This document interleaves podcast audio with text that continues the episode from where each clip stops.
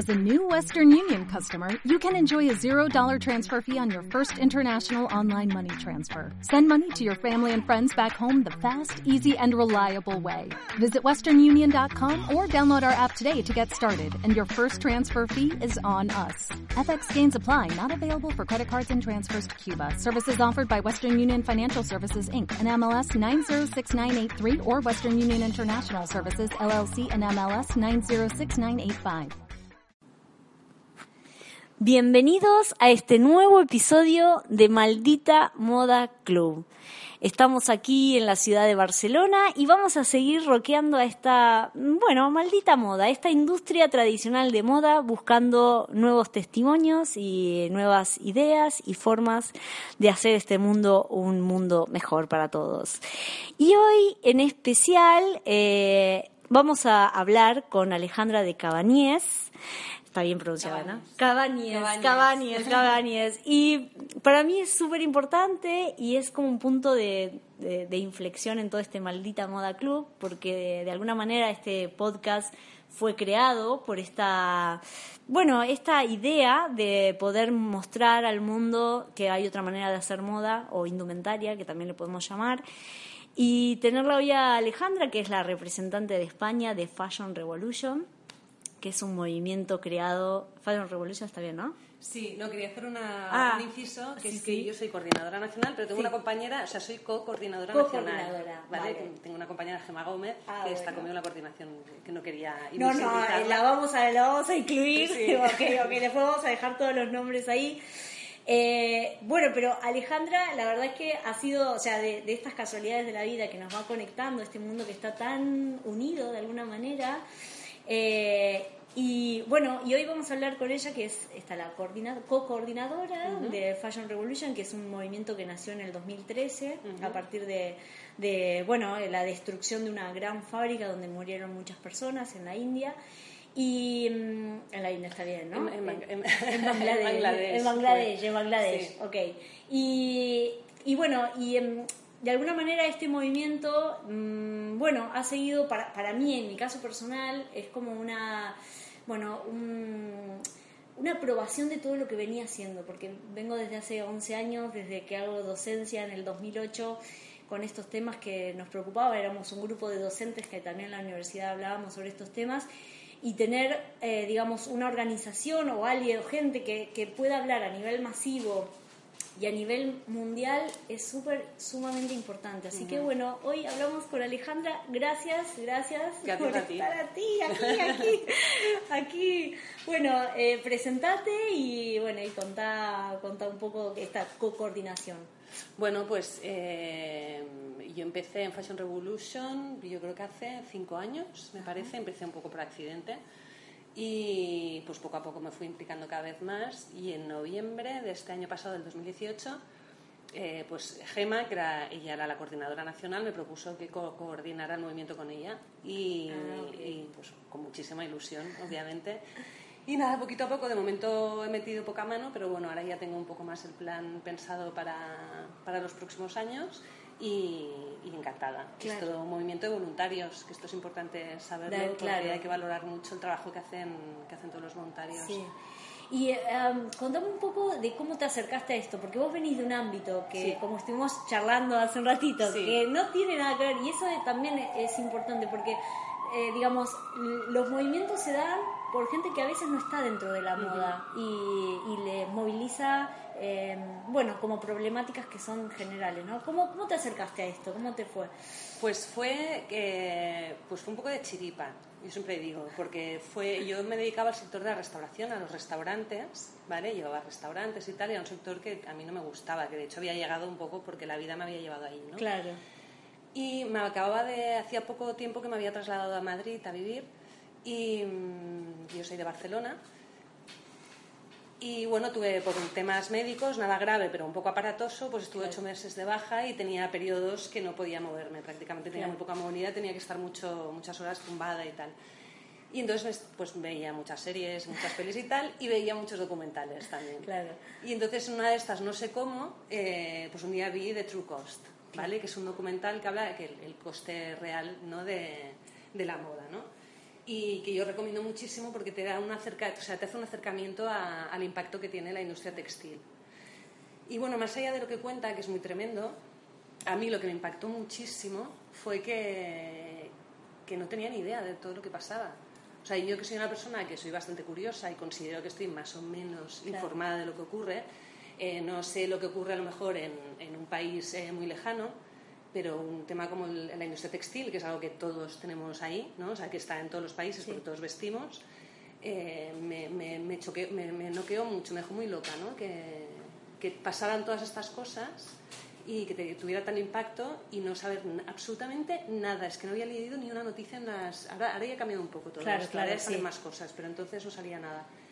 Y entonces pues empecé a investigar, ¿no? Pues empecé a, leer cosas y demás. Y entonces acabé, pues eh, lo que te comentaba antes, que, que, estabas en la fase esta que no conoces algo y empiezas a leerte todo lo que te llega y te metes en todos los grupos de, de Facebook, de, de, yo qué sé, te metes en Twitter, bueno, sigues a todo el mundo, claro. a todo el mundo que, que esté relacionado con el tema.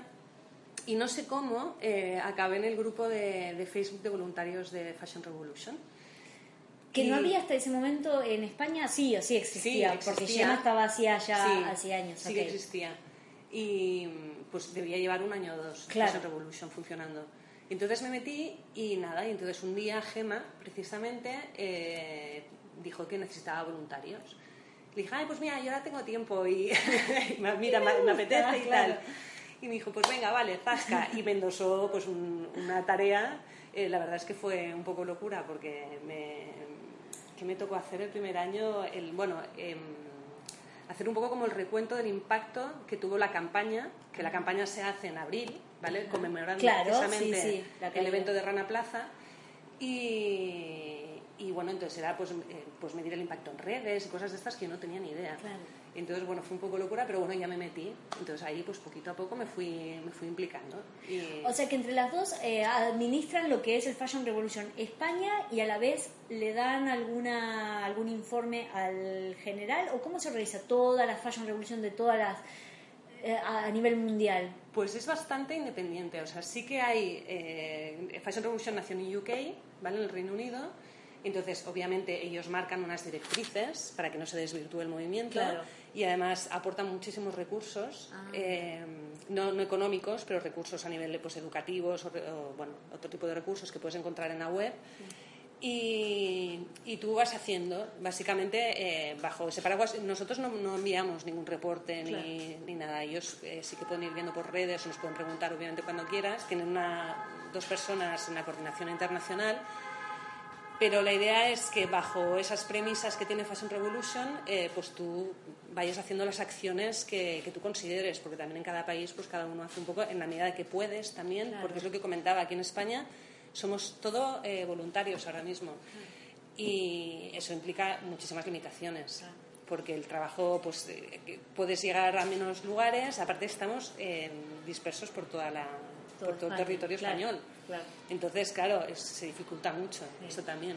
Pero hay algunas reuniones, porque, a, ver, es bastante independiente cada uno. O sea, han, Fashion Revolution, el que nació en UK, o sea, de alguna manera delimitó una cierta un logo o una tipografía y demás, entonces se entrega todo esto al país que va a seguir y a la vez ustedes también desparraman por España también la gente, pero hay alguna reunión anual o no? Cada uno sigue su movimiento como... Eh, mira, justo hace, pues el mes pasado creo que fue una reunión en Alemania, yo no pude ir porque me, me avisaron con poco tiempo y demás, pero había una reunión de coordinadores nacionales en Alemania, pues les, lo, organizaron ellos, ¿vale? Que, era, que era ha sido la primera.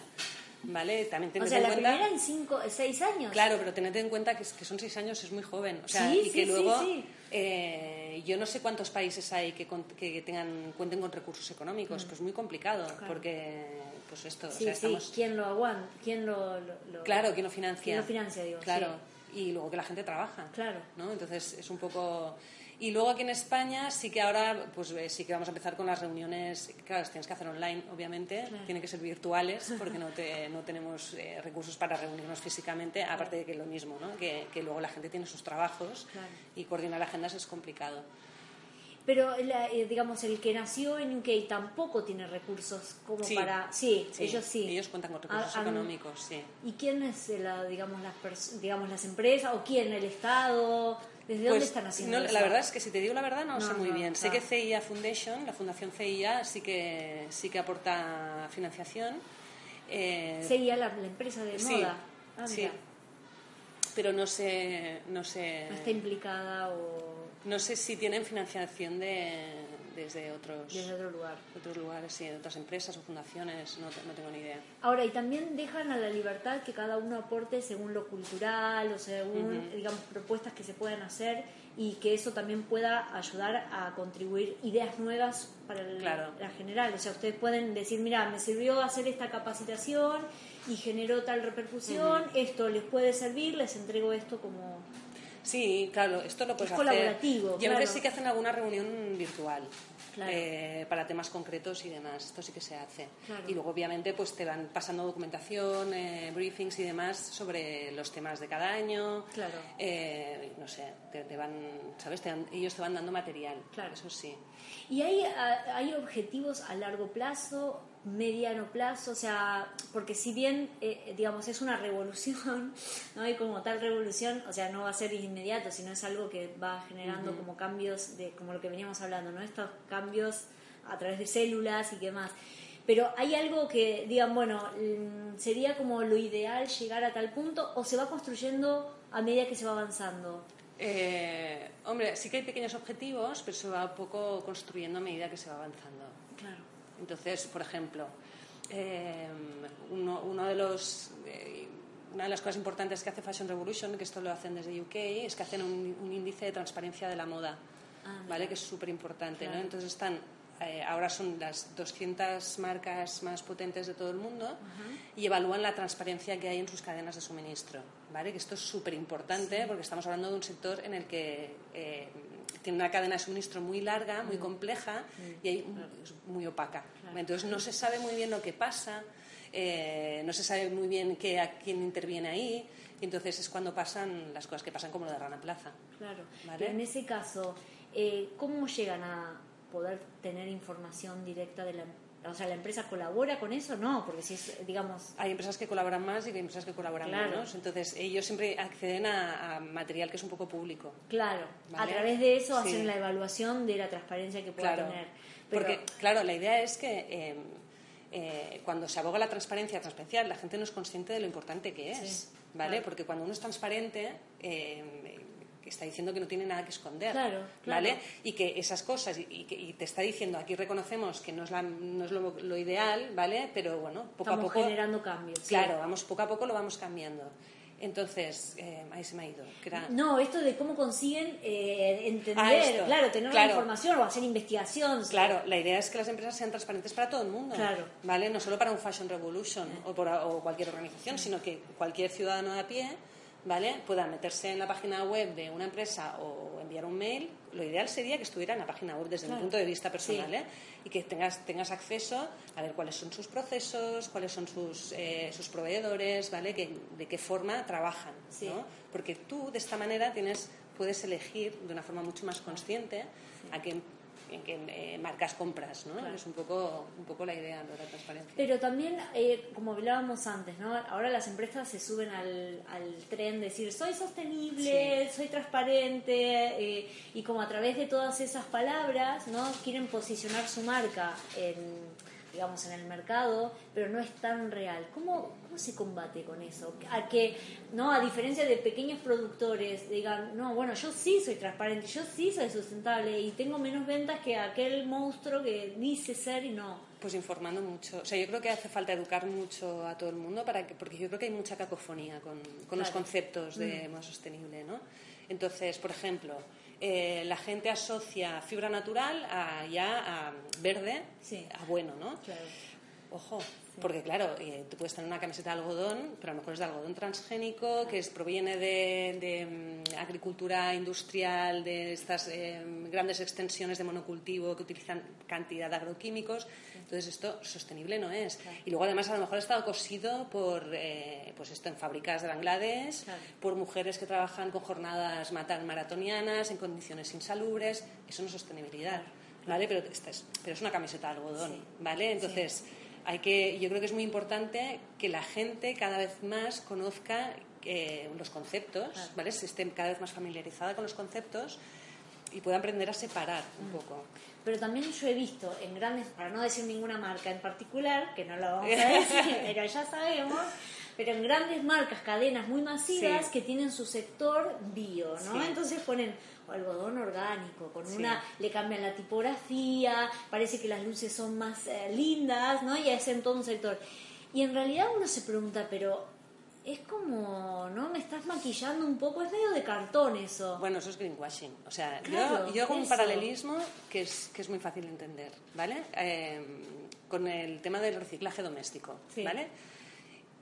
Pensemos que a lo mejor estas pequeñas colecciones que hacen eh, estas grandes marcas pueda suponer, son menos de un 5% de la producción, mm. seguro. No, no, sé las cifras, pero segurísimo. segurísimo. hace falta entrar en una tienda y ver lo que hay, ¿no? Pongamos que es un 3%, por decir algo. Mm. ¿Qué tal si yo te digo que yo en mi casa eh, reciclo el 3% de los envases? ¿Tú pensarías que yo estoy comprometida con el reciclaje en mm. casa? Bueno, sí, claro. Digo, ah, qué bien, el 3%. Bueno, utiliza los frasquitos y lo vuelve a Claro, es un poco lo... A ver, es, es, diferente, pero es un poco lo mismo, ¿no? Claro, pero la mayoría diría, ah, pero recicla. Eh, no, o sea, a ver, el tema es, o sea, si yo el 3% de los envases los, los, pongo en la papelera de, de plásticos, los pongo en la papelera de plástico y el resto de plásticos, el, el 97% restante, los tiro a la basura de, de rechazo, el resto, eh, claro, tú lo que puedes leer es que yo no tengo un compromiso allí con, con, el, eh, con el reciclaje. Obviamente, a nivel textil es mucho más complejo porque hay muchos más factores, ¿vale? o sea, hacer una colección 100% sostenible es complicado, es muy complicado.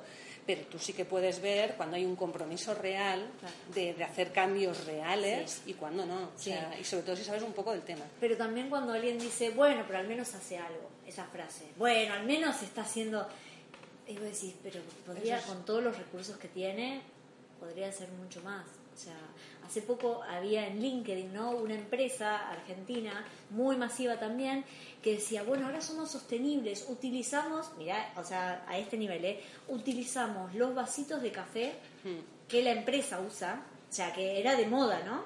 Pero de indumentaria. Los vasitos de café que son de cartón y son reciclables. Vamos por la sostenibilidad.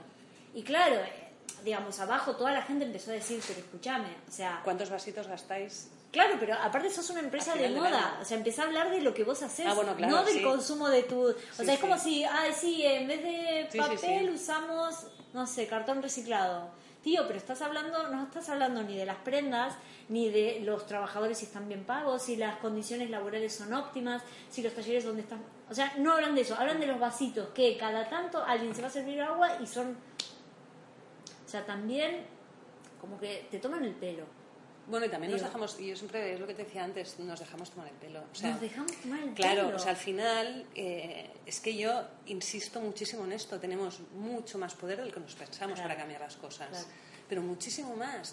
Y, y, cuando tú estás haciendo un acto de compra, cuando tú compras, a esa empresa que le estás comprando, le estás diciendo, vale, ok, me parece bien tu mm. forma de funcionar, ¿vale?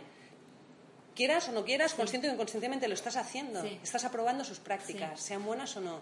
Por esto yo creo que es, importante eh, empezar a plantearnos a quién compramos, porque, porque hacemos. a veces sí que no nos queda otra. Sí, sí, sí. O, bueno, o pasás y no sé, o por una cuestión de costos y no no sé, a veces también el, tema del precio para la gente es importante decir, bueno, bueno, hostia, yo no llego a tal cosa. Claro, yo entiendo que familias numerosas o gente con muy pocos recursos, pues eh, lo tienen, tienen mucha menos capacidad de maniobra en este sentido. La gente que tiene más recursos eh, son las que tienen más capacidad aquí para, para incidir.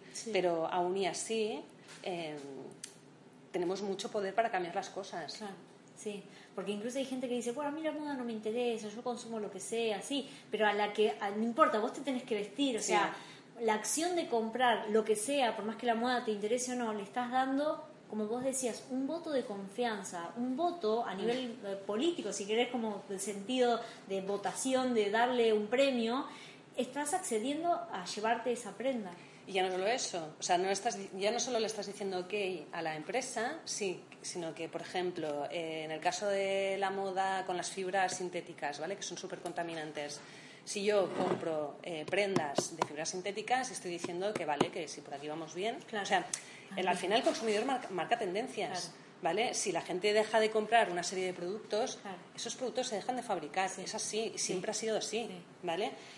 Y bueno, sí, pero ¿y por qué no tenemos esa conciencia? ¿Vos qué crees? O sea, esto que decíamos antes, si una marca de supermercado francés hace tal cambio, para no decir nada, eh, hace un cambio respecto a las bolsas que entrega al consumidor, ¿no? Por ahí no vamos a moda, pero nos vamos a otros sectores que también son representativos. Y lo cambian porque el consumidor está pidiendo. ¿Por qué no, no, no sabemos que tenemos ese poder de cambio? Es decir, entendemos que, que las empresas leen eso, porque hay gente que está constantemente analizando ¿no? los mensajes que hay en las redes sociales. Hoy tenemos mucho más poder. ¿Qué, qué nos pasa? ¿no? El tiempo... Yo creo que sí, no lo sé, aquí me aventuro mucho, pero yo creo que igual también es un tema cultural. ¿No? O sea, Educativo, eh, cultural, de, lo que uno haga en la casa. Eh. También un tema de comodidad, ¿no? Que al final, no sé, o sea, es yo creo que entran, yo creo que aquí también entran muchos factores. O sea, también es verdad que vivimos un sistema, ir contra el sistema es complicado. O sea, que, que al final, eh, no sé, a mí me pasa eh, en mi barrio, ¿vale? Vivo en el barrio de Sarriá ahora mismo, en Barcelona, y, y me acuerdo este miércoles que me quería comprar unos calcetines, no tenía tiempo, y, el, el, único sitio que yo conocía en el barrio para poder comprar calcetines era una, tienda de estas, de una gran marca, ¿no? Ah. Y me repateaba, porque era como, es que no quiero comprar aquí, pero es que realmente otra opción la tengo que buscar. O sea, supone, supone ser proactivo. Sí. ¿Vale? Sí. Lo que pasa es también que siempre también esto del tiempo que ahora lo nombras me parece también importante porque a veces lo culpamos al tiempo, o sea, en este caso no, no lo... No, es un tema tuyo, pero por ahí estabas en... Pero muchas veces, ahora que los móviles te pueden tirar cuántas horas eh, perdiste en el móvil, a mí me, me flipa porque digo, miércoles que he tardado eh, durante la semana, eh, promedio tres horas perdí en, en tales redes y no sé qué. Y como que si esas tres horas la podría estar utilizando en otra cosa. Es decir, el tiempo, ¿cómo lo estamos utilizando hoy? Para informarte, no informarte, a quién le estás dando tu energía. Y creo que en el consumo de las prendas tiene que ver con eso. Bueno, es un tema de prioridades. Claro, bueno, es lo que tú decías, ¿no? Si, si no estás concienciado, no priorizas. en mi caso, estoy concienciada, entonces yo sé que priorizo. pues al final yo acabé yendo a una, a una tienda en Gracia, que me acordaba que había una, una mercería ahí, ¿vale? Que todo esto es porque lleva, llevaba tiempo sin vivir en Barcelona, ¿eh? Claro, que, claro, lo tenía mucho más controlado. Pero entonces, eh, pero claro, si no es prioritario para ti porque no tienes esa conciencia detrás, pues entonces, eh, pues obviamente tú priorizarás otras actividades que para ti sean más satisfactorias. Es el tema. Por esto yo vuelvo a, insistir en el tema de lo importante que es la información y la educación, porque no tienes esa conciencia, yo creo, porque te falta toda esa, no sabes, no, no sabes lo que hay detrás mm. realmente, ¿no? no, no. Hicieron, mira, uno, un Fashion Revolution de no me acuerdo qué país. hizo una acción muy chula, que no sé si la, habrás visto hace años, que era, pusieron una máquina de vending en una plaza, en la calle, ¿vale? Esto era muy interesante.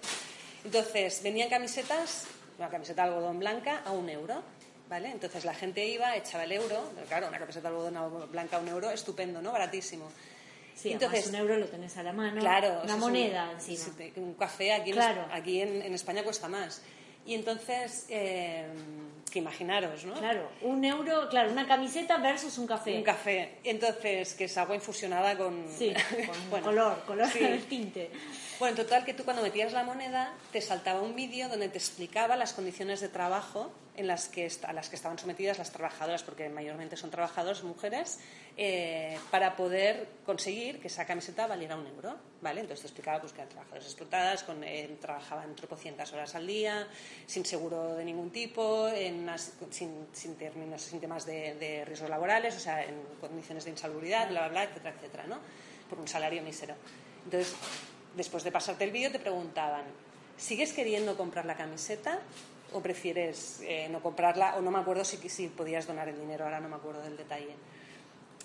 Claro, y mucha gente, obviamente, no compraba la camiseta, ¿vale? Porque se lo ponían, claro, te lo ponían aquí enfrente de la cara, era imposible, o sea, es muy difícil ahí tomar la decisión de decir, sí, sí, yo quiero me la llevo, me no importa nada. Claro, cuando tú has visto unas imágenes, has visto unas mujeres... Mm es mucho más complicado. El problema es que vivimos ajenos un poco a todo esto, ¿no? Cuando vamos a las tiendas es como sí, un mundo aparte. Claro. claro. Pero esto que decíamos, ¿no? Cuando uno ve una persona, una cara, un nombre, le pone y deja de ser un número, eh, hay el 20%, también lo acercamos mucho más. Como esto que decíamos, ojos que no ven, corazón que no siente, y así nos han tenido, a ver, por, también por una cuestión estratégica, a las empresas les convenía que esto sea corazón que no siente, digamos, porque, porque también eso ha sido una estrategia política de la empresa, también para poder ¿no? generar mayor rentabilidad en su negocio. Pero cuando nos hacemos conscientes y visualizamos lo que está por detrás, ahí tenés vos la decisión de decir sí o no. Entonces, creo que esto de la transparencia que tienen que tener mm. eh, las empresas, pero también nosotros como personas, ¿no? Decir, hablar más sobre todo esto, sobre lo que nos preocupa y poder, no sé, esto de contar anécdotas. ¿Qué pasa si sabemos que detrás de esta camiseta hay un montón de sufrimiento humano? Hay gente que, que incluso muere por estar haciéndote tu camiseta de un euro o dos euros o vayamos al caso del algodón, el agroquímico que es tirado sobre tierras que después drenan y dan agua, o los mismos trabajadores que viven cerca, que también están influenciados por ese agroquímico. O sea, es como una cadena muy, muy grande. Bueno, es lo que pasa con la industria textil, que tiene, es lo que decía, tiene una cadena de suministro, es decir, desde que se consigue la, se obtiene materia prima hasta que llega al consumidor, incluso todo el ciclo de vida que tiene la prenda con el consumidor, intervienen muchos actores y varias industrias. Mm. Entonces es muy complejo, ¿vale? Entonces entra la industria petrolera, la industria, eh, bueno, la petroquímica, la industria química, la agrícola, la ganadera, ¿vale? Todo el tema de, bueno, todo el transporte. Eh, es que... Claro, la logística de todo eso, y además después las personas que tienen que trabajar atrás de una máquina y bueno, y después, ¿no? El empaquetado. sí, toda la manufactura, bueno, es que yo me olvido ya de las... Sí, no, no, pero es inmenso y la gente no tiene conciencia de todos los procesos que, que a mí me pasa a veces cuando trabajo, ah, quiero hacer una marca de ropa, ok, pero ¿tenés idea de todo lo que es hacer una ropa? O sea, como que creen, la gente cree que aprieta un botón y sale un zapato. Claro, a mí es una cosa que me asombra. O sea, cuando yo veo camisetas a 5 o 10 euros, ¿vale? Pienso, es que todo lo que tiene que pasar esta camiseta, o sea, todo, bueno, el dato que te daba antes, o sea, para fabricar una camiseta de algodón se necesitan, se estima que se necesitan alrededor de 2.700 litros de agua, que es el consumo, es el consumo que tiene un ser humano en tres años de, bebiendo, ¿vale? Eh, de alimento, digamos.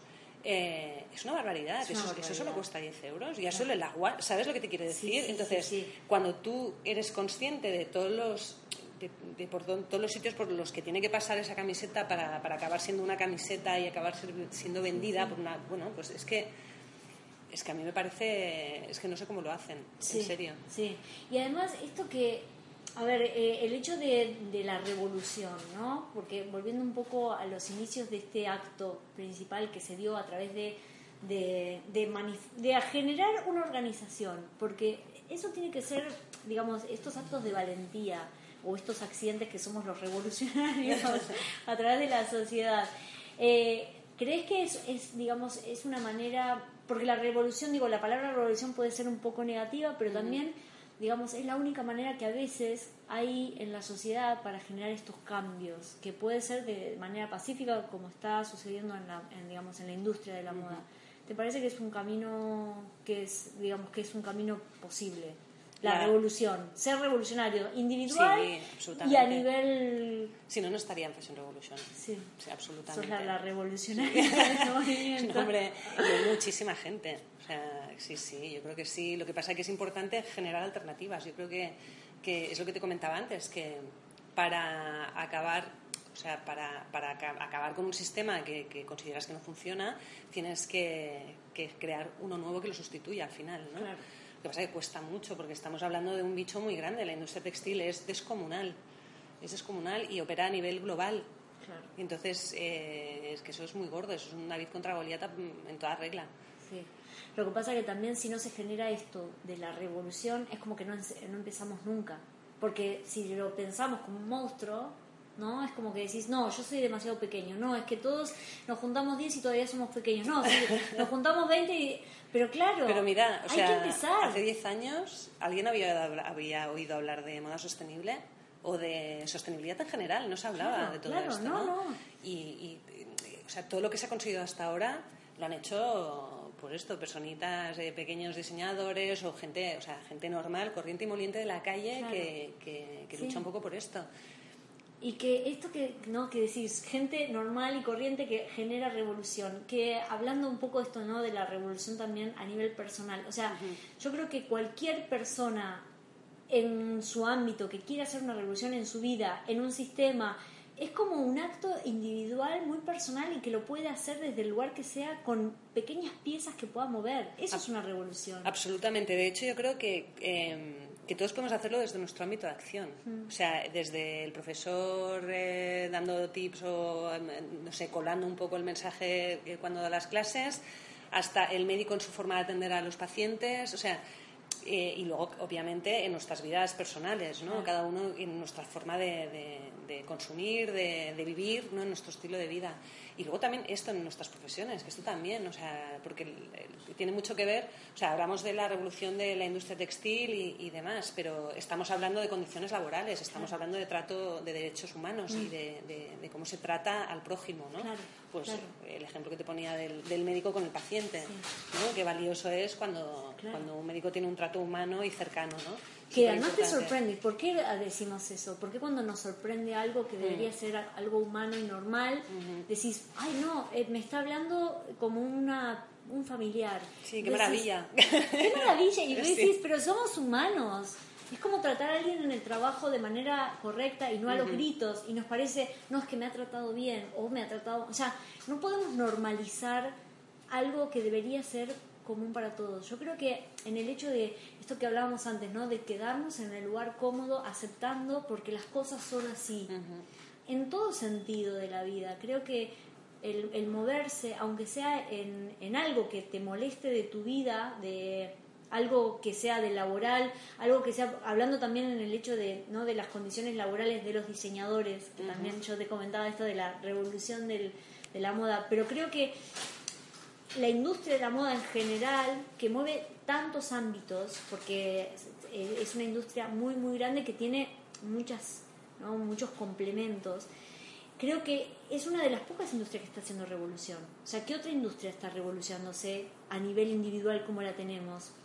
No, hombre, sí, yo creo que. Mira, la alimentaria, por ejemplo. Bueno, la alimentaria, es verdad. Antes, la cosmética también. O sea, yo creo que sí que va viendo, porque lo que se está viendo, y esto además te pasa, ¿no? Que tú empiezas, yo empecé con moda, pero claro, empiezas a. Claro, a arrastrar a todos. Claro, empiezas a dar, porque claro, empiezas a pensar químicos, químicos, químicos en, en todo. O sea, está en la cosmética, en la alimentación, entonces empiezas a picar un poco todo, ¿no? Claro. Y y, yo creo que sí, que poco a poco, lo que nos estamos dando cuenta, porque eh, más allá del tema social, ¿no? a nivel medioambiental, eh, va todo súper entrelazado. Mm. Entonces, al final lo que te das cuenta es que es un, es un, es un problema sistémico el que mm. tenemos mm. Y, que, y que tiene que ver con la forma en que producimos todo. ¿Vale? Da igual el artículo de, consumo de lo que estemos, de que estemos hablando, ¿no? Entonces ahí... Y además entender que somos parte de este engranaje. Porque a veces es como que hablamos de la agricultura como algo que no nos toca, eh, de la moda que no nos toca. O sea, claro, pero como individuos somos parte de esto que decíamos, del mundo. No hay un plan B de este mundo. O sea, estamos todos metidos acá adentro y vamos a tener que sobrevivir como, como sea. Bueno, como sea no, con, cambios. No, como sea no, perdón, con cambios. A ver, el tema es que que esto es muy importante que la gente yo creo que lo entienda, que es que, que la Tierra es un sistema cerrado. Claro. ¿Vale? Entonces, es capaz de producir lo que es, tiene unas limitaciones, o sea, no puede producir indefinidamente lo que a nosotros nos dé la gana. O sea, incluso a nivel de agricultura, por ejemplo, que nos pensamos que es como una cosa que plantas y crece y plantas y crece, Claro. no, porque los suelos se desgastan, Claro. porque utilizamos químicos que, que se cargan, o sea, que crean desiertos al final. Entonces, eh, eh, que hasta ahora hemos funcionando, hemos funcionado eh, con todo, todo el capitalismo, ¿no? desde la revolución industrial y tal, eh, un poco desde la premisa, muy así ingenuamente, como, como, si, como si la Tierra fuera, fuera infinita. ¿no? Claro. Y no es así, es un sistema cerrado finito. ¿vale? Y esto es una cosa que tenemos, yo creo que es un concepto que tenemos que anclarnos todos y tener bien claro. ¿vale? Entonces, ojo, o sea, hay que tratarla con cariño y hay que pensar ya, y aparte, te digo una cosa, o sea, que más allá de la sostenibilidad, de lo que se está hablando ya, es de, de- de formas de producir regenerativas, o sea, que regeneren. Claro. Porque que es lo que vamos a necesitar. Claro. Que de hecho es lo que vamos a necesitar en un futuro. Claro. Es que esto hablando del consumo, ¿no? Que yo creo que nos hemos cargado el, el- ¿no? el planeta, todo el medio ambiente en los últimos 15 años, 20 años, donde el fast fashion, no solo a nivel de, de moda, sino en todo sentido, como que el consumir, el consumir, esto que hablábamos antes, ¿no? Es parte del, del desarrollo de la personalidad, como que el consumir nos hace ser Sí. en vez de decir, no, soy sin consumir, o sea, puedo ser sin consumir, o sea, hola. Pero claro, eh, el, el hecho del consumir, si un día no consumís, no pasa nada. Y sin embargo la gente necesita consumir constante, o la gente, nosotros también, digo, no como si fuese algo distinto, pero el consumo de todo, de todo, de todo, y cada vez más residuos y más cosas, bueno, y ahora se genera, ah, hay que reciclar, sí, pero eso también es basura. Claro, sí. O sea, como que Sí. todo va hacia un mismo lugar y vuelve al planeta. Bueno, estamos un poco en, en el plan consumo luego existo. Claro. ¿Vale? Que esto es fatal.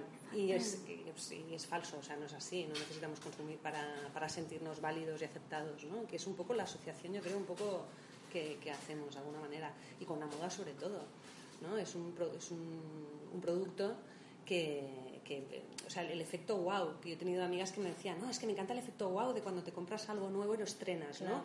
Pues búscate el efecto wow que salga de ti, ¿no? Claro, Un poco, porque eh, no puedes estar cada semana comprando ropa Claro. nueva, Sí. ¿no? Porque es que el- es insostenible, es que No, no... y, y además que las, digamos los materiales con el que está usado, que además si es una prenda barata, todo lo que tenga, ¿no? O sea, de costos, lo usas eh, una vez y ya se te hace pelotitas, o ya se te degrada, o se te mancha por la transpiración, o sea, también son prendas que no tienen un cuidado, con lo cual también eh, esto de la obsolescencia programada, la misma prenda es, digamos, se autodestruye mirarla. O sí, sea, se degrada muy rápido. entonces también la gente tiene que ser consciente que comprando más conscientemente, no solo eh, por marcas que sean productoras de productos que sea a largo plazo, sino que también por una cuestión de, de quererse a sí mismo, decir, voy a comprar algo que me dure, ¿no? Hay que cambiar el chip de la durabilidad de las cosas, o sea, no apretar un botón y que... Que, fácil. con la- que, que- que no sé, que, que te represente, ¿no? Y además... O sea, que- es que yo estoy un poco en el otro lado. O sea,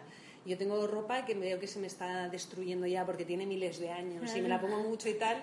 Y dices, no, porque ves que ya No, se te. que pues que, que ya se está desgastando Sí, la tela o que sí, empiezan sí. a aparecer. Pues tengo una falda, por ejemplo, que debe tener como 15 o 20 años y ya tiene ya pequeños agujeritos, y- pero ya está la tela hecha polvo, ¿no? sí, sí. Y te sabe mal. Y es un poco porque es, es ropa que, que, pues esto, que te representa, que te identificas, sí. que, que forma además parte tiene de ti. memoria. Sí, Porque sí. es- vaya, tiene una historia Tiene una detrás. historia. Recordás cada Sí. momento que te pusiste, claro, es que fue en este momento y en este y en este y en este. Sí.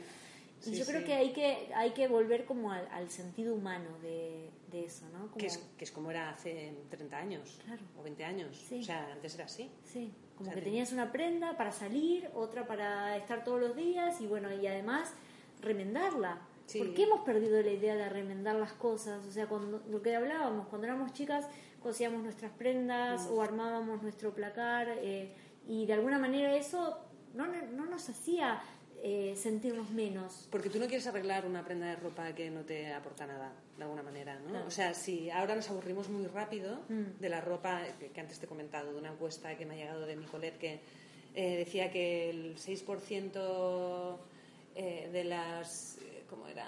Así que solo el 6% de las consumidoras de ropa en España, mujeres, eh, compraba la ropa con vistas a que le durara más de cinco años. Eso es tremendo. Eso es tremendo. ¿Vale? Entonces, claro, sí. Y luego el casi 30% decían que a las 3-4 veces de ponérselo, o sea, cuando se habían puesto tres o cuatro veces, ya empezaban a aburrirse, ¿no?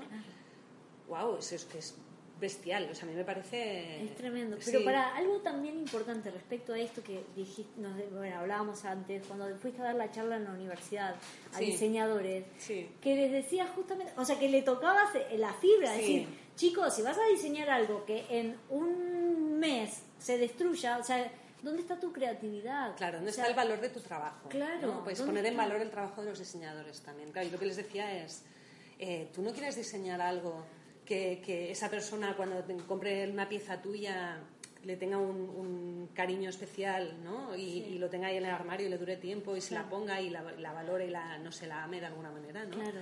Eh, eso es lo que yo entiendo que debe querer todo diseñador, ¿no? Claro. Eh, es un poco la idea. A todo el mundo le gusta que valoren el trabajo que hace, Sí, ¿no? Y que, sí. que no sea algo tan efímero. Sí. ¿no? Sí, yo creo que esto de lo que te contaba antes, ¿no? De la revolución de los diseñadores, además de la industria, que tiene que ver con eso, con posicionarse nuevamente en ese lugar de valor de tu trabajo, de como creativo y poder transformar no solo la, la marca que hagas, la empresa que hagas como individuo, sino también transformando con esta idea en una empresa que haga colecciones grandes, no masiva, que pueda decir, bueno, yo le quiero poner, mm, no sé, un sello, que no quiero que sea algo que lo estén tirando, lo estén pisoteando, porque es mi creación. Entonces, volver a recuperar esa idea de no copiar, de no estar, porque claro, cuando, cuando un diseñador copia o cuando lo, lo obligan a hacer, no, no, esta es la colección, hacela, también se está tirando abajo toda, todo su potencial, él mismo.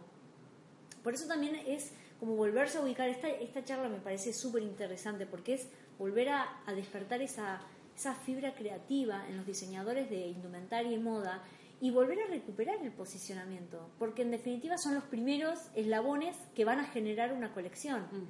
Entonces, eh, bueno, o sea, concientizar no solo a los consumidores, a los diseñadores, a las empresas. eh, pero bueno, creo que también es un camino, ¿no? De, Sí, y es lo que te es lo que comentábamos que no que es que todos los actores, o sea, toda la gente que participa de eso, que es todo el mundo, Sí. porque ya para empezar todo el mundo viste, Sí, todos todos. tenemos nuestra parte de responsabilidad, ¿no? Y, todos tenemos que, que hacer un cambio, entonces desde los diseñadores, los propietarios de fábricas y nosotros los consumidores de a pie, por supuesto, ¿no? Claro. Entonces depende de todos esto, o sea, es un barco en el que estamos todos remando.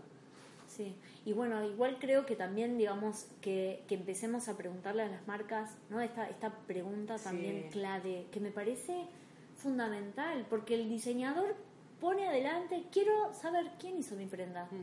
¿Quién, quién hizo mi ropa? ¿Quién hizo mi ropa? Claro. O sea, eh, el hecho de que la empresa tenga el- la presión de responder eso también le moviliza, ¿no? ¿Cómo ha sido esa pregunta tan fuerte? ¿Cómo, ¿Cómo respondieron las empresas? Digamos, desde que se creó esa pregunta tan importante. Pues mira, no te, no te sé decir a nivel general porque esto es algo que nosotros animamos a que haga Claro, todo el mundo. sí. O sea, la idea, la idea de, de- de- de esta cosa de preguntar a las marcas que me hizo mi ropa no es para que lo preguntemos nosotros desde Fashion Revolution Claro, que también, sino sí. es que para que para que todo el mundo pregunte a las marcas quién hizo mi ropa. Esa es la idea, Claro. ¿vale? O sea, cualquier persona.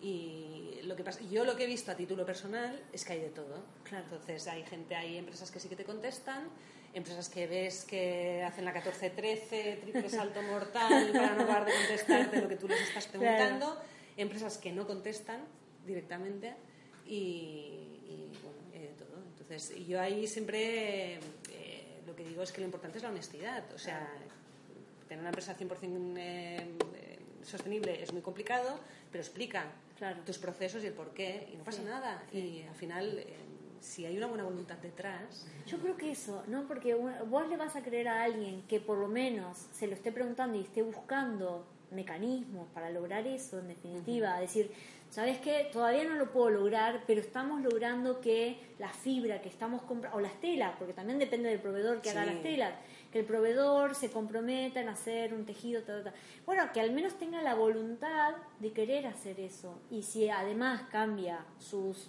forma de trabajar internamente con el equipo más cercano que tenga y de ahí extrapolarlo a toda su cadena productiva, le vas a creer más, aunque sea, a esa empresa que a alguien que no conteste nada.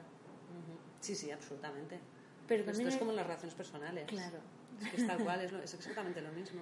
Claro, es que ahí está, ¿no? Eh, creemos que la empresa no es una persona. Y la empresa, la marca es una persona. Eh, Bueno, está formada por personas. Claro. Claro. O sea, que son decisiones individuales. Entonces también es como empezar a, a- a romper ese mito de que una empresa es una corporación. ¿Qué es una corporación? ¿Qué es una empresa? Son personas que toman decisiones todos los días. Entonces, eh, como exigirle a esa persona que responda a esta pregunta, ¿no? Es como, como súper importante. También, perdona, es una manera de que, o sea, cuanta más gente pregunta a las marcas quién hizo mi ropa, las marcas más abocadas se verán a, a empezar a hacer cambios. O sea, si nadie dice nada, Claro. la voy colando de alguna Claro. manera. Claro, no hay exigencia por parte de, de- de nuestros consumidores, por lo tanto no tenemos ninguna necesidad de cambiar. Claro. ¿vale? En el momento que la gente eh, Presiona. cada vez más empieza a preguntar y empieza a indagar y empieza a exigir, las empresas van a- se van a adaptar a eso, porque es lo que hacen siempre. Sí. Entonces, eh, por eso es importante, por eso el consumidor siempre digo que tiene mucho más poder del que se piensa. Sí, y también esto de que decís, si el consumidor logra llegar a la pregunta ¿quién hizo mi ropa? es porque entendió cuál es el proceso productivo. Con lo cual yo creo que también es importante que las personas, los ciudadanos comunes que no estén metidos en la industria, entiendan que no se aprieta un botón y sale un zapato, sale un... que el proceso es sumamente largo, con lo cual visualizar el proceso productivo es Sí, o sea, tener, bueno, una aproximación, pero luego plantearse, eh, cuando, cuando compran un- una prenda, una pieza, eh, que se pregunten si, si ellos creen que con el precio que están pagando por esa prenda, Claro. la gente que hay detrás ha podido cobrar un salario digno, Claro. por ejemplo. Claro. ¿Vale? Esto es muy fácil, o sea, es lo que decíamos. Y de hecho hubo, una, hubo polémica hace poco porque no sé qué firma del Reino Unido me parece que era, sacó un bañador que valía, es que ahora no me acuerdo, pero era, o sea, no sé si valía dos euros, un euro, cinco euros, era muy barato, creo que era un euro o algo así, era muy barato. Entonces, claro, hay cosas que son muy llamativas y son muy obvias. Una camiseta que te cueste 5 euros es imposible que todo lo que haya detrás sea correcto. Es imposible. Claro. ¿Vale? Alguien No- se está pillando ahí. claro, o sea, es imposible. Lo que no estás pagando tú lo está pagando otro por ti. ¿Vale? O sea, es que es así. Sí, con, es que con es- su libertad. Y además claro. tiene que ver con la libertad de las personas. Porque ahora vamos a, a hablar sobre, o sea, sobre el tema de la producción. El- la industria de la moda es uno de los principales esclavizadores del siglo XXI. Porque la gente no tiene vida. Y no estamos hablando, no tiene vida de algo metafórico. Trabaja 20 horas, lo, de lunes a lunes, no tiene vacaciones, tiene sus niños tirados en, la, en el piso. O sea, hay una realidad tan cruel, humana, que vos decís, no tiene libertad para vivir, pero literal. O sea, ¿por qué no entendemos eso? Que atrás de una camiseta hay una persona que, que está encadenada casi a la, a la... Y además que duerme abajo de una máquina de coser. ¿Por qué no? no Porque es- no lo vemos. Claro. O sea, a ver, yo quiero matizar, no siempre es así, no siempre es así, en muchísimos casos sí que es así, Mm. eh, pero, pero no lo, o sea, es que no lo vemos. No, como no lo vemos no existe, funcionamos así, el ser humano funciona un poco así, ¿no? Y es, Sí. es, es eso. O sea, si, si no lo veo no existe de alguna manera. Y, y, claro, nos cuesta mucho concienciarnos por, Claro. por esa falta de, de visibilidad de, de esto. Y aparte es que pasa a muchos kilómetros de distancia. Sí que es verdad que también pasa... Sí, pasa aquí. O sea, aquí también pasa, ¿eh? También hay talleres clandestinos y hay gente esclavizada, ¿eh? Sí. Pero está muy escondido Claro. también. Y normalmente no, no suele ser gente que tú... O sea, no es, no es algo que tú hables, ¿no? No, no suele ser alguien que tengas sentado al lado y con el que te pongas a hablar y te explique... Sí. eh, pues mira, yo trabajo 17 horas en una fábrica sin contrato.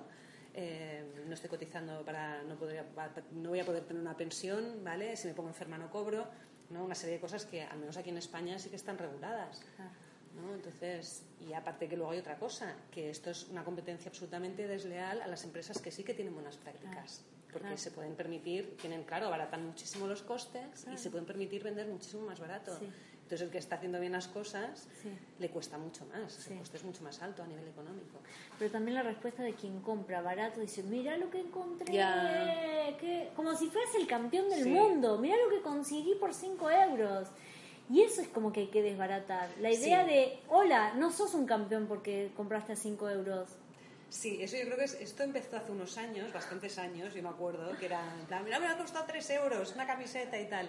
Y yo creo que a día de hoy eh, ya es- este discurso lo tenemos que empezar a eliminar, porque yo no creo que sea nada de lo que sentirse orgulloso. Claro. A menos que me digas que te has comprado una camiseta de 3 euros, que ya yo lo había hecho de jovencita, que habían abierto una tienda y de repente abren de restos de stock de hace 20 años, Sí, ¿sabes? total, ropa claro. eh, vieja Sí, tal, o ropa de segunda mano. Claro.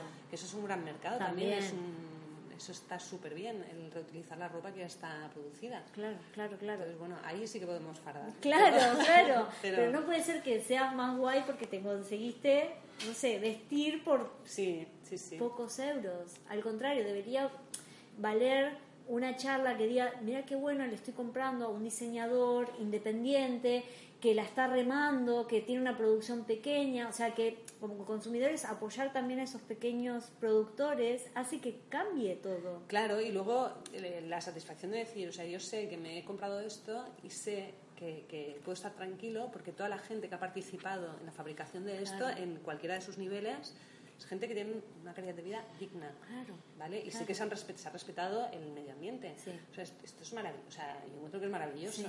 Para mí tendremos, claro, que, que eso se valore más, que sea una conversación más cotidiana. Claro, sobre todo cuando estamos hablando de moda, porque en, en la gran mayoría del consumo que hay no es por necesidad, No. es, es ya, Claro. bueno, o sea, en sociedades como, como la nuestra, es, hay mucha co- compra impulsiva Sí. y, y realmente que es, que es como un poco macabro, ¿no? Al final es que yo, yo puedo entender que en, en- en una necesidad primaria, pues en un momento dado, pues, eh, te, te- ¿no? Mm. Sí, sí. Pero, es que estamos hablando de, de- de necesidades Sí. primarias. Si no es una necesidad primaria, Claro, estamos hablando de algo superfluo al final, ¿no? Porque te- muchas veces te compras una camiseta y tienes 25 o, Sí. o 45 en el Sí. armario. Y capaz Es son que todas no negras, todas del mismo color. Y te compras- Lo que pasa es que las otras el cuello es un poco más abierto, claro. o un poco más en pico o son un poco menos anchas, ¿no? O sea, es- Pero bueno, sí, yo creo que hay que desterrar esta cosa de, de mira qué barato Claro. y, y empezar a valorar eh, todo lo demás, ¿no? El- el- la perspectiva está más holística. Sí. ¿no? De decir, Más holística, que, claro. O sea, ¿qué valor aporta esto Mm. a, a la sociedad y al planeta? ¿Y qué valor estoy aportando yo Claro. eh, comprando esto? Claro. ¿no? Estoy contribuyendo a esto. Sí, ser más consciente que cada paso que damos tiene una huella. Sí, absolutamente. Porque, o sea, no solo eh, a nivel ambiental, o sea, el cambio climático, o sea, es como que todo parece como lejano, pero el cambio climático lo estamos generando desde la basura, desde la, la moda, o sea, desde cualquier acción que estamos haciendo, eh, repercute, o sea, como, como en, la- en lo, en lo personal, o sea, cualquier acción que hagas, cualquier decisión que tomes o no decisión, también repercute en tu entorno, en tu familia, a- o sea, no te vayas más lejos, eso, en tu entorno familiar, Sí. en tu poblado, en tu... Mira, te voy a decir una cosa, una cosa que no se tiene muy poco en cuenta, que es el tema del mantenimiento de la ropa. ¿Vale? ¿Cómo ahí podemos incidir en la huella ecológica que dejamos? ¿Vale? Es, para empezar, si una camiseta en vez de usarla un año la usamos dos o la usamos cinco, Sí. estamos reduciendo muchísimo el impacto, porque estamos dejando de comprar otras prendas para sustituirla Claro. y eso es... es, eh, bueno, es- es- Sí, disminuye la cantidad Muchísimo. de compra, claro. Vale. Luego, eh, ¿cómo la lavamos?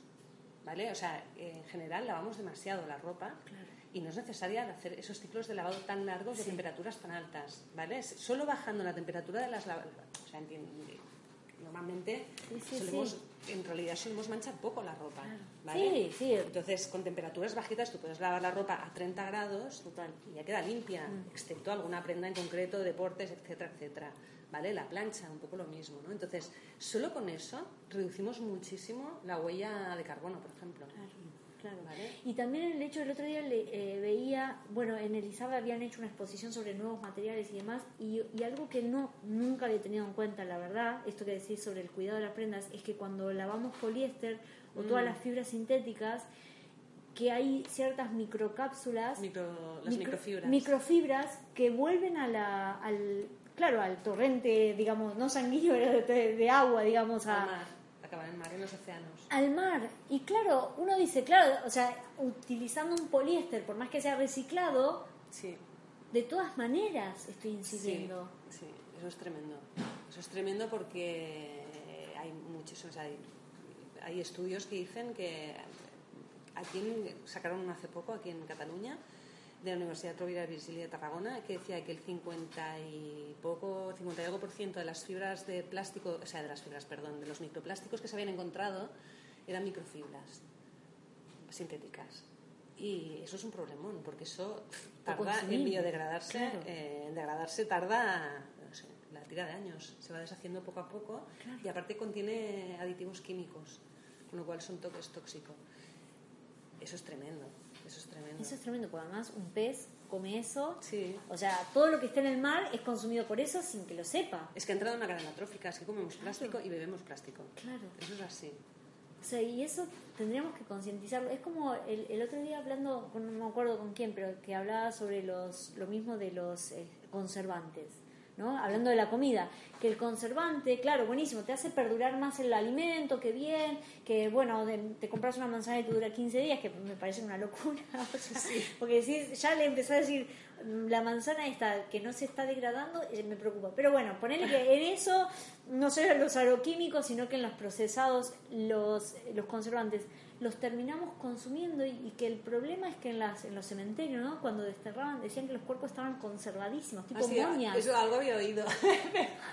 Nunca supe si era una leyenda urbana o... Pero claro, dicen que con tanto conservante... Nos... Sí, sí, que nos conservamos.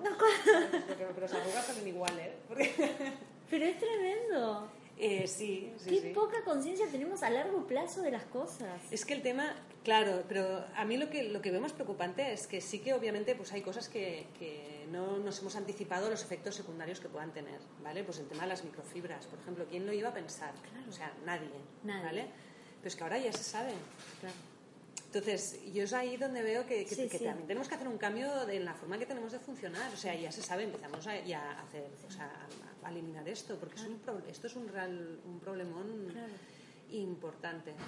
Pero yo creo esto de que ha salido, ¿no? Una vez que vos sabes la información y empezar a, a, planificar tu vida a largo plazo, ¿no? Con estos cambios, porque también esto de consumir, ¿por qué queremos toda la inmediatez? ¿Por qué queremos hoy comprar por internet, apretas un botón que te llegue lo más rápido posible, ¿por qué no volvemos al proceso? Claro. Es que, ¿no? Yo creo que eso es lo que... Es como que todo queremos tanto, pero después no queremos el impacto, mm. no queremos la secuela de eso. Bueno, no entendemos que, a lo mejor no entendemos, nos falta entender que, que todo tiene unas consecuencias, hay que ser consecuentes, ¿no? Entonces, eh, tampoco es ningún drama tener que ir a la tienda a comprar, o sea, no sé. Sí, y también empezar a, como a deslentizar toda esta velocidad. Sí, a ralentizar la vida. Ralentizar eso, ¿no? Me, salió deslentizar, era raro. te, hemos entendido. Pero sí, que, bueno, aquí está el, todo el movimiento slow, ¿no? Que va un poco por ahí. Es como, a ver, paremos un poco y empecemos. Porque aparte, cuando vas tan acelerado, no piensas. No. O sea, vas como de puntillas por todo y entonces no, no tienes esa, esa, capacidad de reflexión y de, y de decir, a ver, un momento, esto sí, esto no. Y yo también creo que es importante, sí, ralentizar un poco los ritmos de todo. Sí. Y yo creo que también en la educación, o sea, de, de empezar a, si nosotros ralentizamos todo, ¿no? También tenemos una diferente forma de presentarnos ante nuestra vida, que también empezamos, o sea, todo empieza a transformarse. Si empezamos con el concepto slow, ¿no? No solo, eh, digamos, en las relaciones personales, en, en, la comida, en cómo cocinamos, en cómo vamos a comprar, o sea, como empezar a detener el tiempo en todo, porque si total, ¿a dónde vamos a llegar?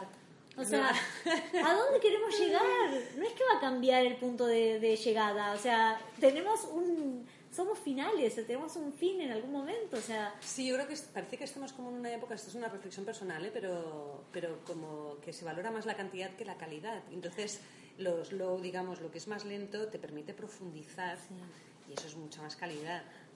Pero también es como más doloroso. Puede ser, ¿no? Puede serlo, sí. Porque a veces yo creo que también cuando... Eh, doloroso en el sentido de replantearse las cosas. Mm. Cuando vos alentizás un poco, es como un auto, el que va lento va no sintiendo las piedritas y, ve más cosas. el que va a 200 por hora, bueno, no sé, ni llegaste. Pero como volver a, a priorizar el camino. Sí. Eso, que estábamos hablando no con los 40. Sí, sí. con nuestra crisis de los 40. ¿eh? no, pero, tiene que ver con eso, de conectarnos. bueno, es que, es que la vida es camino toda ella. Claro. Porque es toda ella camino, porque cuando consigues un objetivo ya necesitas otro. Entonces nunca hay, un, nunca hay fin ahí. Pero no, no te alegras también por ese objetivo. Porque vos decís, ok, llegué a ese objetivo, ok, pero disfrútalo. Sacale toda esa idea, ¿no? Eh, disfrutar el paisaje. ¿Qué más hay de ahí? ¿Qué más? Además del olor, los pajaritos, el cielo, el aire, el, no sé, el silencio. Porque si no queremos volver a pasar a otro y de nuevo a otro, a otro, y es como un horizonte que nunca llega. Nunca llega. Entonces también es como detener el camino y, no sé, como que se te haya roto una rueda y bueno, y hoy ahora nos quedamos aquí a disfrutar, hacemos Mira, hacemos un camping. picnic, sí. Hacemos Sí. un picnic. Pero bueno, eso yo creo que tiene también eh, que ver con la capacidad que hablamos antes, de, con la flexibilidad y la capacidad de sacar partido de, de los momentos, de todos los momentos de tu vida, incluso de los imprevistos, ¿no? De los imprevistos. Claro, de decir, bueno, pues esto es lo que hay, pues venga, vamos a ver qué podemos sacar de aquí, ¿no? Claro. qué, qué- qué disfrute, tengo que aprender? aprendizaje, Claro. o lo que sea. Claro, claro. Y ya está. Pero para mí, o sea, en, en la ropa también tiene mucha conexión, porque esto que decíamos, si la prenda tiene memoria Sí, y guarda mis momentos y volverse a conectar con aquello, no como algo nostálgico y del pasado como, ay, el pasado era mejor, no, como algo que te siga conectando con tu esencia. sí, como algo rico, ¿no? Sí, Mira, tengo una amiga que perdió, le perdieron la maleta en un vuelo hace años y me, se me quedó muy grabado porque le dije, hostia, qué putada, ¿no? ¿Qué tal la maleta? Dice, ya, pero es que no es por la ropa en sí, me dice, es que era la camiseta que me había regalado Ah, mi mira. madre cuando estábamos de vacaciones en no sé dónde, el pantalón que me había comprado cuando estaba con mis amigas en la feria de no sé Claro. qué. Y claro, y ella lo que se lamentaba era que eh, casi todas las prendas de su maleta tenían una historia detrás, ¿no? Y, ella lo que había perdido eran recuerdos. Sí. ¿no? O sea, Sí. además de ropa que se pone, sí. era- había perdido recuerdos. claro. Y me acuerdo que se me quedó muy marcado. Dije, es que es tal cual. Es que si tuvieses una maleta del fast fashion seguramente no te No, preocupaba. igual, Decías, ah, sí. total, el seguro me lo paga, pero, Sí, sí. pero es así. Yo cuando me vine aquí a Barcelona, llené mi maleta de, de estas prendas, porque tengo un montón de prendas que tienen mucha historia, y 10 años, Claro. este incluso es vestido que tengo ahora también. eh, que compraba siempre mi cumpleaños para una marca que, que amo mis zapatos y cuando volví a Buenos Aires el año pasado de nuevo volví a dije ay esto o sea, es que eso me, me da identidad. Sí. Me trae cosas de, de donde soy, habla de mí, o sea, más allá de que, que, o sea, la personalidad puede ser construida desde muchos lugares, no necesariamente esto que decíamos, no consumiendo a lo bestia, sino que uno, eh, digamos, construye desde adentro hacia afuera, no desde afuera hacia adentro, no que lo, lo de afuera te, te hace, Claro. Que esto es la, la cultura que tenemos ahora. claro, así. el input, Es buscamos la felicidad en lo externo. Y la felicidad nunca va a estar, la felicidad está en, eh, dentro de ti. O sea, es que es así Exacto. absolutamente. Y, y mira, los budistas dicen que esta cosa de que el, el entorno y el, ¿cómo lo llaman? Bueno, un poco lo externo condiciona tu, tu felicidad, que es una ilusión. Claro. Dicen que es una ilusión, que es mentira, o sea, que está dentro de ti, ¿no? La felicidad. Pero sí, o sea, yo creo que hoy en día eh, esta relación que tenemos, que yo creo que es insana con, con la ropa, con la moda, eh, de alguna manera es que eh, buscamos constantemente en ella, no externo, y no pasa solo con la ropa, pasa con, con más artículos de consumo, como los móviles que Sí, hablábamos antes, sí, ¿no? sí, Tener el último modelo de tal. claro, Eh, hace que, o sea, nosotros volcamos en, en esas prendas de ropa eh, esa sensación de que nos va a hacer más, eh, más exitosas, más aceptables, Mm. eh, más atractivas, más, y hablo de en femenino, porque Sí, sí. además, eh, en general, yo por las conversaciones que tengo con gente de mi entorno veo que en general es más la mujer, ¿no? Claro. La que tiende a esta, a esta relación. Pero pero por sus inseguridades tal vez, ¿no? Porque la mujer siempre ha estado en este lugar tan, por ahí un poco más vulnerable, que ha necesitado más herramientas para posicionarse. No lo sé, y de hecho no sé si las generaciones jóvenes la cosa está más equiparada. Ah, ¿eh? sí. O sea, claro, yo hablo de mi entorno, en, sobre todo gente de mi generación, Claro. que soy cuarentona. Somos, somos cuarentonas. Sí, somos cuarentonas. Y, y en general, eh, los hombres en este sentido son bastante más relajados, Claro. los que conozco yo. ¿Vale? Que tampoco he hecho un estudio científico, pero y las mujeres sí que tienen como más esta necesidad de, como esta relación con la estética, Mm. ¿no? Y sí que es verdad que en general esto a la mujer siempre se le ha exigido más, Se le ha exigido manera, ¿no? más. Que físicamente estuviera más estupenda, más cuidada, Sí. y yo creo que también está relacionado con eso, ¿no? Sí. Pero sí que veo que buscamos, pues esto, el sentirnos amadas, aceptadas y tal, a través de, de la Ah. Sí. imagen que proyectamos. pero en vez de basar la imagen que proyectamos en, cosas nuestras, Mm, intrínsecamente nuestras, claro. Y, y de esa manera amasarlas y hacerlas crecer y enriquecerlas, buscamos en cosas externas, ¿no? Que, se, que, se, que de alguna manera se agotan, ¿no? O sea, Sí. como que se apaga la luz. O Claro. sea, porque son, sobre todo, además, estamos hablando mucho de, de, yo creo, de fast fashion, que son prendas de ropa que enseguida deslucen, que enseguida pierden, Sí. ¿no? Sí, además que, o sea, la- el tejido es tan malo que enseguida Sí. se ve tan feo que también de alguna manera, ¿no? Bueno, lo tiro y ahí vuelvo y vuelvo a la rueda sin detenerlo y decir, ¿es lo que necesito para estar bien o, o qué, no? O sea, volver a eso. Esa es una gran pregunta. O sea, cuando vas a comprar, ¿lo necesito Eso. o no lo necesito? ¿no? Total. Eso es una eh, grandísima pregunta. Lo necesito, pero me encanta locamente, pero de verdad. O Sí. sea, no, no, Sí. ¿sabes? O sea, estoy, o sea, realmente es una pieza que sé que me voy a poner muchísimo. Sí. Pues vale. Sí. Pero, Sí, pero sí, es una gran pregunta que hay que hacerse a la hora de ir a comprar. Para mí está buenísimo. Mi madre siempre dice, o sea, no, no siempre, pero eh, cuando decís, ay, me encanta eso, pero lo necesitas, si lo necesitas es porque, por una necesidad de, ok, si no tengo esto, no sé qué me puede pasar. Eh, bueno, entonces justificalo, pero también es como repensar las cosas, Sí, sí. repensarlo. Es como ir a tomarse unas vacaciones. ¿Necesitas ese viaje? Sí, lo necesito porque, ok, necesitas esta prenda, consumir conscientemente, el consumo consciente. Bueno, aparte es que hay que bajar el consumo. Además. O sea, a todos los niveles. A ¿eh? todos, y ya sí. no hablo solo de moda. Hay que bajar, hay que bajar porque es que no, no, no- O sea, es que el planeta no da de sí para producir tanto. Es exagerado. Es que estamos un poco estamos enloquecidos. Iba a decir un poco Sí. enloquecidos, pero no, es que No, estamos no, enloquecidos estamos enloquecidos. Y hay que bajar el consumo. Eh, es que es Sí, así. eh, porque no solo de producir, sino de guardar los residuos. Porque eso está terminando en el mar, está terminando en países tercermundistas. O sea, ¿dónde está el desecho? O sea, ¿qué le van a mandar a Marte? No sé, a otro planeta para guardar los desechos. Y además estamos generando mucho residuo que tarda muchos años y cientos de años en degradarse.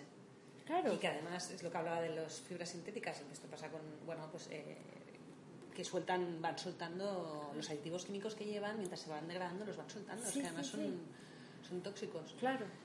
Entonces, y, Sí. y tenemos un, un problema de residuos gordo también, que esto tampoco lo vemos, No. porque no, no están los, no, no lo vemos, no residuos por No, las calles ni... Porque además decimos, bueno, reciclamos, genial, sí, pero si tu bolsa la sacás cada tres días para reciclar, tampoco es el hecho, porque para reciclar eso se necesita un montón de energía Sí. para poder... Entonces, reutilizar reduce el consumo, reduce, no sé, como buscar alternativas que no, no necesites sacar la tarjeta y comprar o meterte en internet para comprar, o sea, reducir todo eso. Sí. Yo creo que va a ser un poco más equitativo para, para todos, ¿no? O sea, como equilibrarlo, si todos, no sé, produciríamos de manera consciente o... Sí, además yo digo una cosa, yo tuve mi época de superconsumo también, además yo eh, hubo una época que vivía en una calle muy comercial de aquí de Barcelona, que está plagado de tiendas, es como un centro comercial al aire libre, una calle Claro. bonita, pero bueno, se ha convertido en eso.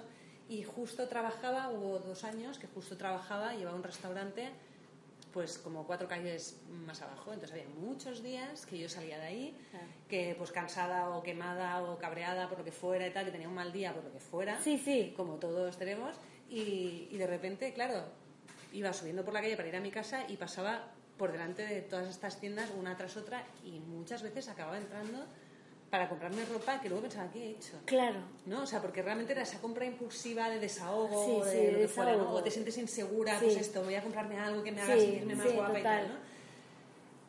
Y, y ahora que ya tengo otro estilo de vida totalmente radicalmente diferente y consumo, mi forma de consumir es, eh, pues esto, radicalmente diferente, que se vive tan bien sin ese frenesí de las compras. O sea, es que es como mucho más descansado, de verdad. Es, es mucho más relajado. Sí, pero también para estar en la luz hay que pasar por la sombra, dicen, ¿no? Ah, pues mira. En todo sentido. Estuve en, la- en el lado oscuro. Yo siempre hago Todos la, estuvimos en el lado oscuro, Sí. o sea, vamos. yo siempre hago la coña de, de pasaros al lado luminoso de la vida, veniros a Fashion Revolution o haceros Fashion Revolutionaries. Sí, es que hagamos no fallos revolucionarios en todo sentido. Para mí hay que ser revolucionario de la vida. Sí. No, no aceptar lo, eh, lo establecido. Lo establecido, Es que decir, porque las cosas son así, no. Piensa por ti mismo. Claro. Sí. Yo creo que poco- tiene que ver, para mí esto es un- una buena bandera como la que te colgaron en el póster que decías, ¿no? Sí, Esta bandera de la revolución. La libertad guiando al pueblo. Eso. Sí. Como, como eso, libertad de ser, hacer, pensar y decir lo que vos quieras y no que esté impuesto. O sea, dejar de comprar el discurso de otros porque vas a ser más cool, vas a ser más guay. No, no te creas esa mentira. O sea, que puedas decir que cada uno de nosotros tiene un buen discurso para decir. Sí, aparte yo creo que ligado un poco al tema del slow, ¿vale? Tómate tu tiempo para explorar. Claro. Que eso es muy importante. O sea, no, no, te va, no vas a saber real, lo que realmente te gusta o que lo, no sé, o conocer realmente lo que, lo que mm. hay a tu alrededor si no te tomas, te tomas el tiempo para explorar con calma y ir probando cosas y tal. O sea, y también tiene mucho que ver con la, esa sociedad de la inmediatez que vivimos ahora, no todo es inmediato. O sea, hay cosas que necesitan su tiempo y aprendizajes y conocimientos que necesitan su tiempo. Entonces, pues todo el tema de la sostenibilidad, por ejemplo, es todo un mundo que te vas metiendo poco a poco, porque también hay gente, y yo he tenido amigas que me decían, es que me vuelvo loca, porque claro, porque me doy cuenta que todo lo que hago, digo, bueno, tranquila. claro, sí, sí, tampoco. O sea, no puedes cambiar tu vida. Culpa, le agarras culpa, te das con un caño. Tú no, no cambias tu vida radicalmente de un día al otro, pero vete marcando pues tus, tus, tus, pequeños objetivos, poquito a poco, en las cosas que te sean más accesibles, mm. y las vas normalizando, y las vas integrando a tu vida. Y llega un momento que miras atrás, han pasado dos años, y dices, wow, o sea, cuántas cosas he cambiado, ¿sabes? Qué bien. Y, y, qué contenta estoy, porque realmente he ganado, en, o sea, en realidad ganas en calidad de vida. Que esto es, yo creo que a veces hay un poco de confusión con esto, que la gente lo vive, la gente ve este cambio como un sacrificio, ¿vale? Y yo creo Eso que es muy bueno. Claro. Y esto es, es, un, es un, yo creo que es uno de los grandes errores, ¿no? Yo me he dado cuenta este verano que me he ido de vacaciones a la Costa Brava siempre que voy tengo mi ilumino porque estoy ahí en, el, en las rocas, en el mar y tal, es natural, claro, es naturaleza, además estás ahí con un bañador en el agua y dices que no necesito nada más. Claro. ¿Sabes? O sea, wow, qué feliz soy y no necesito nada más, ¿no? Y entonces de repente me, este verano tomé la decisión que, que yo dentro, pues de, dentro de unos años pues me quiero ir a vivir al campo, al, no sé, en un entorno más, más, verde, más, más, más cercano a la naturaleza, ¿no? Y quiero salir de, la, de lo que es la urbe, digamos. Y, y me di cuenta que era un pensamiento que yo había que me había planteado muchas veces, pero yo siempre lo veía desde la perspectiva del sacrificio. De, voy a perder. claro, podré vivir sin esto, podré vivir sin lo otro, y el, el acceso fácil a esto. Y de repente lo que me ha cambiado ahora es que ahora lo veo como todo lo contrario, como un gozo, y como, un, como una liberación de muchas cosas que en realidad no tienen nada que ver conmigo de liberación y además también de sacarte pesos como el deber ser. Sí. El deber ser el ciudadano que va a la terraza a tomarse una caña, el deber ser de los amigos que tenés que cocinar o no sé, como todas estas cosas que nos imponemos porque hay que hacerlo, hay que ser, hay que hacer esto, hay que, ¿no? Y ya, o sea, no necesito imponerme nada. Es, no, vive como te apetezca. Claro, como una, un estado más puro, mm. en todo sentido. Porque también la ansiedad en la que muchos estamos sometidos también, esto de no solo vivir en una ciudad, de consumir, bueno, todo lo que venimos hablando. Pero cuando te sacas de encima la ansiedad y empezás a meditar y a hacer yoga y comer más lento y bueno, y priorizar o irte unos días a qué sé yo, a un lugar verde, que no tenés que consumir nada mm. y desconectarte, empezás a sentir como que todo, todo empieza a encajar. ¿no? Como no sí, y, que, todo es mucho más sencillo, ¿no? De lo que... Sí. sí. Así que, pero esto vos decís que es nuestra crisis de los 40, en mi caso, esto ya no es crisis de 40, hace tiempo que la pasé ya. Esto es... No, bueno, pero es vos, la crisis 40... No lo sé, yo creo, que es yo creo que es más bien como una evolución natural de, un poco pues lo que he ido explorando yo, cada uno tiene su camino, ¿no? Sí, sí. Y, y, que tengo la gran suerte de poder disfrutar de, de, una casa en la Costa Brava y tal, con lo que ello implica. Y entonces el Sí. El darme cuenta, y ya me venía pasando, porque antes esto no lo veía, porque realmente era más joven y tal, y, sí que disfrutaba mucho la ciudad, y bueno, era, tenía otro estilo de vida. Pero ahora cada vez me pasa más que cuando voy los veranos allá y estoy viviendo allá, digo, tengo esta cada vez más esta sensación de es que no necesito nada más. Y en realidad... La certeza, ¿no? Sí, sí. baja como y, y, y, además no solo esto, sino que llegas... Además yo este año llegué de, de vacaciones, o sea, cuando llegué allá tenía el cerebro hecho fosfatina, llevaba un estrés bestial. ya no tululaba, o sea, no, no carburaba bien y, me atropellaba a mí misma, ¿no? Entonces valoré todavía más. Yo creo que ahí, el contraste, ¿no? Tan fuerte. Yo creo que fue un poco eso, ¿no? Que de repente aterricé allá y, y me di cuenta que ya empezaba, mi cerebro empezaba a funcionar de una manera diferente, porque empezaba a relajarme, ¿no? Con el contacto con la naturaleza y tal. Y dije, wow, es que, esto, es, lo que quiero. Claro, esto es lo que quiero y necesito. Claro, entonces pensaba más claro, era, estaba más creativa, ¿sabes? O sea, te empiezan, o sea, te empiezas a ver una serie de beneficios a nivel eh, personal que dices, es que esto es que, es que, estoy funcionando mejor y que estoy más feliz, y realmente que estás más feliz, ¿no? Y te cambia la cara, te cambia la expresión de los ojos, entonces dices, vale, esto es lo que, esto es lo que tiene que ser. Para mí buscar el estilo de vida que uno quiere es una búsqueda sumamente importante a la que uno tiene que prestar atención. O sea, no tenés que a, veces yo trabajo con emprendedores y le digo, pero no le tenés que demostrar nada a nadie. Hago tipo estos mentorías, ¿no? Mm. Le digo, no le tenés que mostrar nada a nadie. Nadie te va a poner una nota.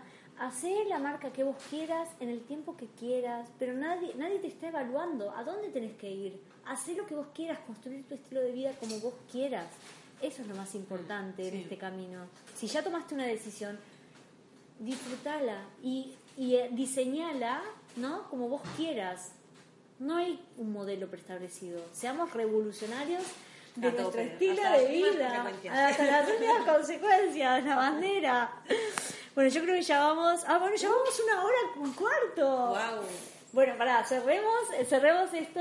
Eh, Fashion Revolution. Eh, ¿Algún consejo para el diseñador que está ahí emprendiendo y algún consejo para yo creo que hay que ser muy... Yo no soy diseñadora, que quede claro, entonces tampoco me siento en, posesión de... O sea, no, no, sé si soy la mejor para dar consejos, pero bueno, yo creo que, que es en general hoy en día hay que ser proactivo, hay que explorar mucho. Mm. Y, ser muy flexible, que esto lo hemos hablado antes. Sí, ser muy o sea, La capacidad de adaptarte, la capacidad de reinventarte, la capacidad de. Y, a todos estos disfrutar con ese proceso. ¿no? Y, o sea, divertirte con todo ese proceso. Mm. Sí, porque hemos perdido la capacidad de divertirnos. Esto yo creo que sí que es de la crisis de los 40. ¿eh? yo creo que es una cosa que pasa bastante con la edad, que vas perdiendo como esa capacidad de divertirte. De divertirte sí, eso hay, que currarse. Sí, vamos, a, vamos a revolucionar también la diversión de, de la gente. bueno. Alejandra, muchísimas gracias por participar en este hermoso podcast. Muchas gracias a ti. Y ha sido una charla sumamente interesante y creo que hemos hablado de muchas cosas que van a quedar en el imaginario y para pensar y así que bueno muchas gracias. Muchísimas gracias a ti de verdad. Gracias gracias Ale. Gracias y seguiremos seguramente compartiendo cosas. Bueno gracias a todos por seguir ahí y bueno nos vemos en el próximo episodio. Hasta luego